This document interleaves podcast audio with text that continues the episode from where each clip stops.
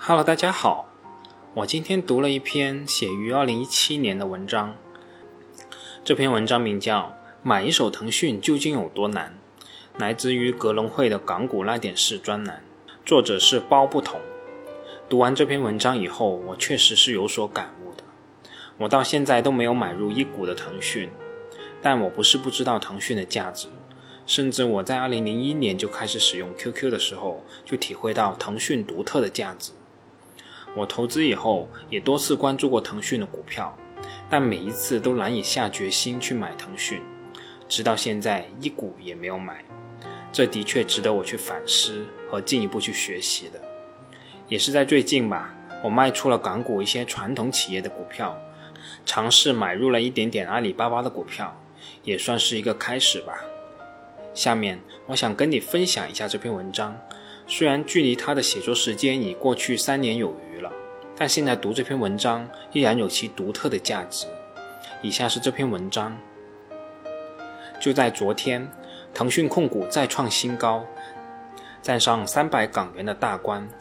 最终收三百零二点二港元，上涨了百分之一点七五，总市值已经高达二点八六万亿港元。距离三万亿港元的市值已经不远了。腾讯在二零零四年六月十六日在香港 IPO，当时的招股价也只是按照二零零四年的利润的十一至十四倍的 PE 去招股，这个估值和今天腾讯动辄四十倍的估值完全是天壤之别。腾讯最后的招股价定在三点七港元，开市首日曾经一度上涨至四点六元，上涨了百分之二十四。但午后就遭到大规模的抛压，之后一段时间便一路下跌，最低跌到三点四港元，一个月就跌破了发行价。如果按照腾讯的发行价来计算，持有腾讯到今天一共十三年，你的总收益大概是四百五十倍左右，年化收益率是百分之六十左右。也就是说，在十三年前，你拿二十万来买腾讯。十三年后，你就实现了一个亿的小目标了。我们在二级市场里能够赚的钱只有两种：一是企业成长带来的钱；第二是通过博弈从交易对手身上赚来的钱。所谓成长的钱，指的就是在估值水平没有发生剧烈变化的时候，由于企业的业绩成长而导致的股价上涨。也就是说，假设腾讯的增速没有变化，估值水平也没有变化。腾讯今年的业绩增长了百分之四十，那么它今年对应的股价也应该会上涨百分之四十。从长期来看，只要业绩是真实的，股价的回报率和净利润的增速之间的相关性是极高的。正如查理芒格所言，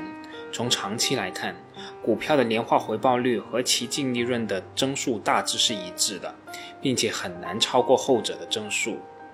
所谓博弈的钱。主要就是财富转移来的钱，大致可以分为几类：第一是博傻赚来的钱，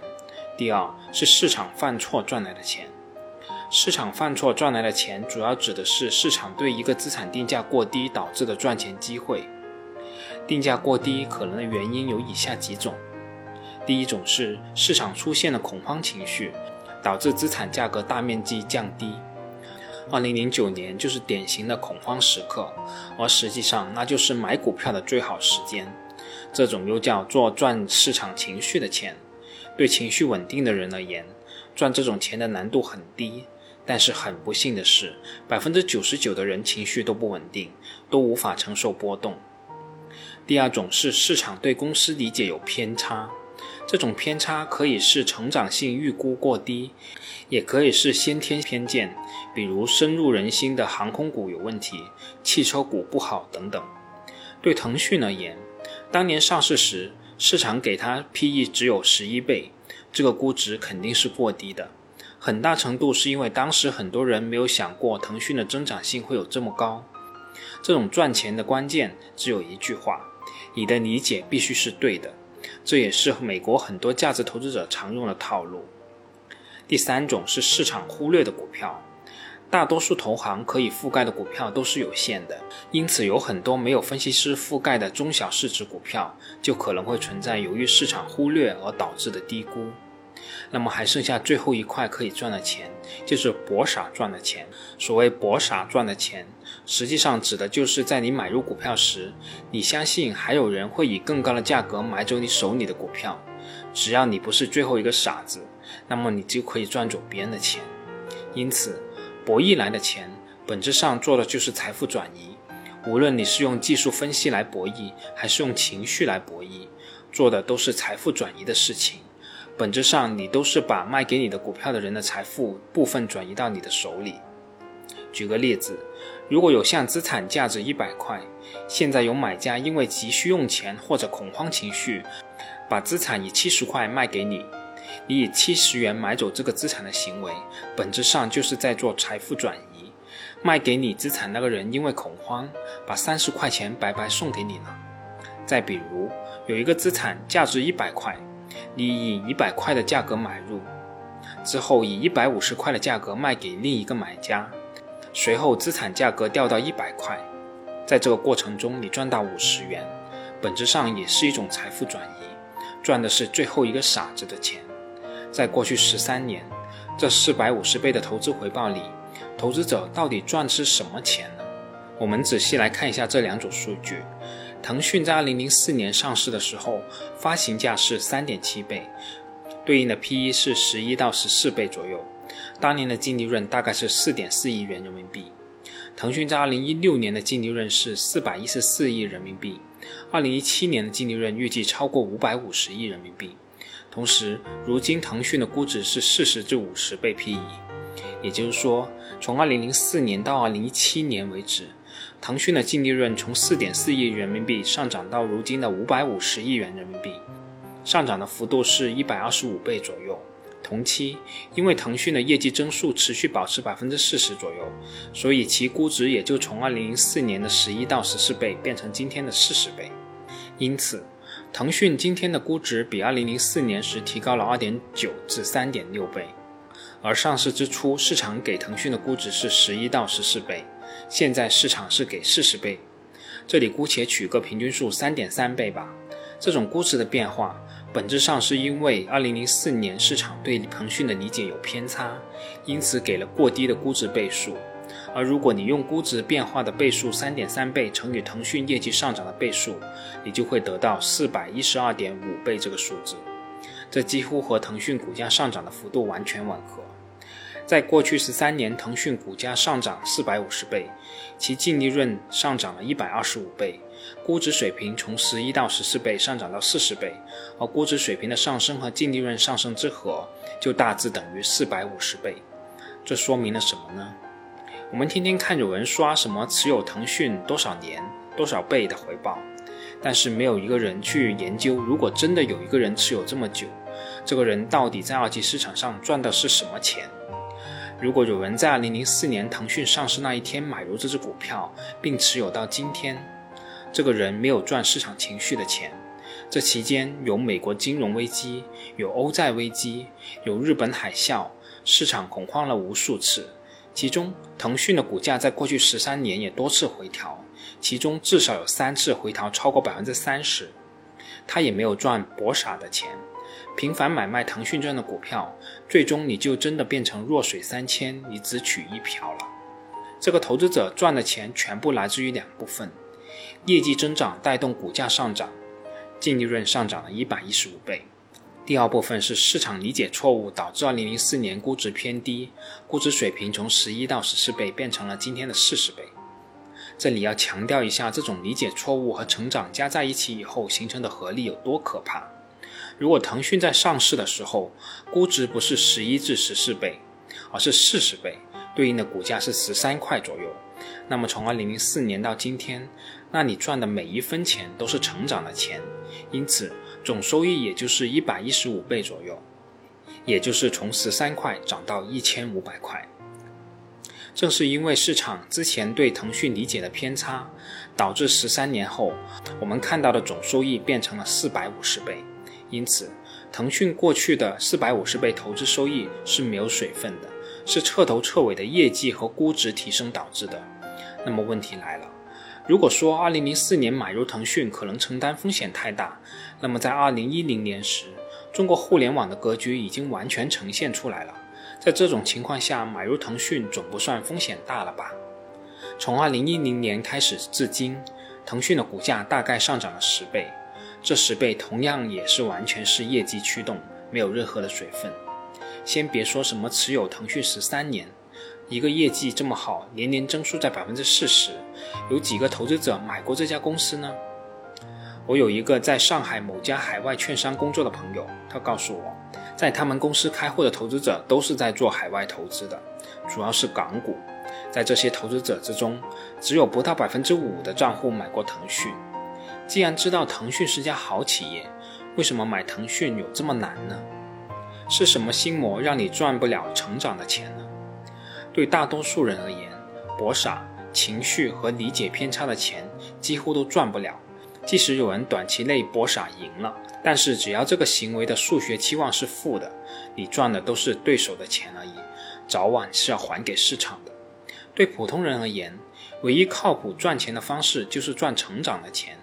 而且是那种自己可以接触到的企业成长带来的钱。正是因为大多数投资者天天用百度，天天用微信，这就给大家理解腾讯提供了天然的基础。那么，为什么在这种情况下，买腾讯的人还是那么少呢？心魔一，像白痴一样喜欢看图说话。我可以这么说，在腾讯身上赚超过十倍的朋友，没有一个是看图说话的。在过去十年里，你几乎任何时候打开这个图，腾讯的股价都是这种三十度向上的趋势，而大多数人打开这个图的时候，都会本能的认为风险高了。对你没有错，毫无理由的觉得风险高，而让这些人感觉到风险高的唯一原因是，这个公司的股价一直在创新高。这种像猿猴一样的本能，导致你每次看到一个创新高的股票，都是本能的抵触它，而不是冷静的分析它为什么又创新高了。在过去十三年里，腾讯每次新高都是买入点，这就是像在过去一百年里，美股指数每次新高都是买入点，因为它一直在创新高。你不去搞清楚这种持续创新高的动力在哪里，仅仅因为看张图就觉得风险高，这就是失败者昂贵的代价。也是大多数人难以克服的本能。另外，“盛极而衰”这个词算是坑了无数代的投资者。胜从来都不是衰的理由。创新高的股票如果有很扎实的基本面作为支持，就会一直创新高。创新高从来都不是停止上涨的理由。同样的，创新低也从来都不是停止下跌的理由。更可怕的是，这种创新高后看跌的倾向，会让大多数人卖掉自己手里的股票，因为人类的本能是落袋为安。这就是为什么再给你十次机会，在你不知道腾讯2010年至2017年会涨十倍的情况下，让你穿越回2010年十次，你都不会买这只股票。心魔二，像白痴一样喜欢锚定一个过去的数字。对绝大多数普通人而言，当他看到一个股票时，他的第一反应是拉开这个公司过去半年、一年或者十年的走势图，你就又掉入一个人类愚蠢的原始本能里了，因为你出现了锚定偏见。当你看到腾讯现在的股价是三百港元，而在一年前你看到它时才一百八十港元，这种拿一百八十港元和三百港元本能性的对比，会导致你认为三百港元的价格是贵了。这就是为什么，如果你在五十港元时错过了腾讯，百分之九十九的投资者都非常难在一百港元的时候下手买入，因为你那来自猴子的本能在告诉你一个无法抵触的感觉：这个股票太贵了。贵不贵？其实它根本不是和过去的数字进行比较，它永远是和未来的现金流进行比较的。心魔三：过度自信，自视过高的人比比皆是。大多数人都会错误地高估自己，这就好像瑞典百分之九十的司机都认为他们的驾驶技术在平均水平之上，美国有百分之九十的男生都认为自己的 size 超过平均值，这也就是为什么百分之九十以上的股民都认为自己可以通过择时、择股、做波段来赚大钱。但事实是，在我们大 A 股的股民里面，只有百分之十的人可以赚到钱。可笑的是，有百分之九十的人声称自己可以赚到钱。过度自信的人会认为自己可以实现短时期之内的暴富，在 A 股里，我估计百分之八十的股民的年化投资收益率都是低于余额宝。但是这些人竟然看不上年化收益百分之二十、百分之四十，甚至是百分之六十的投资。这又牵涉到下面的第三个心魔，就是大多数人都习惯性的低估复利的威力。人是个特别奇怪的动物，很多时候，人类的很多行为都只能从源头的角度来理解，你才能分析出来为什么人类会有这样的行为模式。在过去七年，腾讯的股价上涨了十倍，年化收益率是百分之三十八。很奇怪的是，大多数 A 股的股民觉得七年十倍是很厉害，但是每年涨百分之三十八并不厉害。也就是说，很多人觉得每年上涨百分之三十八没什么，但是七年能涨十倍就很厉害了。就像概率论的创始人帕斯克所言：“人类的头脑既是宇宙的光荣，也是宇宙的耻辱。”腾讯过去十三年股价上涨了四百五十倍，对应的年化收益率是百分之六十。过去七年。腾讯的股价上涨了十倍，对应的年化收益率是百分之三十八。如果剔除估值修复的因素，腾讯的股价在过去十三年里上涨了一百一十五倍，对应的年化收益率是百分之四十五。伯克希尔哈萨维的股价从过去五十三年里上涨了三万两千倍，也就是你投十万美金进去，今天获利是三十二亿美金，对应的年化收益率是百分之二十左右。在二级市场里。投资者可以赚到的钱细分下来，大致就有四种：第一，赚成长的钱；第二，赚博傻的钱；第三，赚理解偏差的钱；第四，赚市场情绪的钱。你要赚什么样的钱？最起码要知道你玩的是什么样一个游戏。赚博傻的钱需要高智商和内幕消息，这是个比谁消息多、比谁智商高的游戏。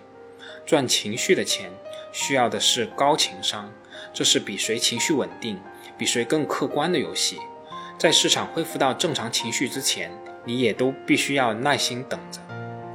赚理解偏差的钱，需要的是对商业模式的深刻理解，这是个比眼光的游戏，并且在别人承认你眼光之前，你必须都要耐心的等着。赚成长的钱。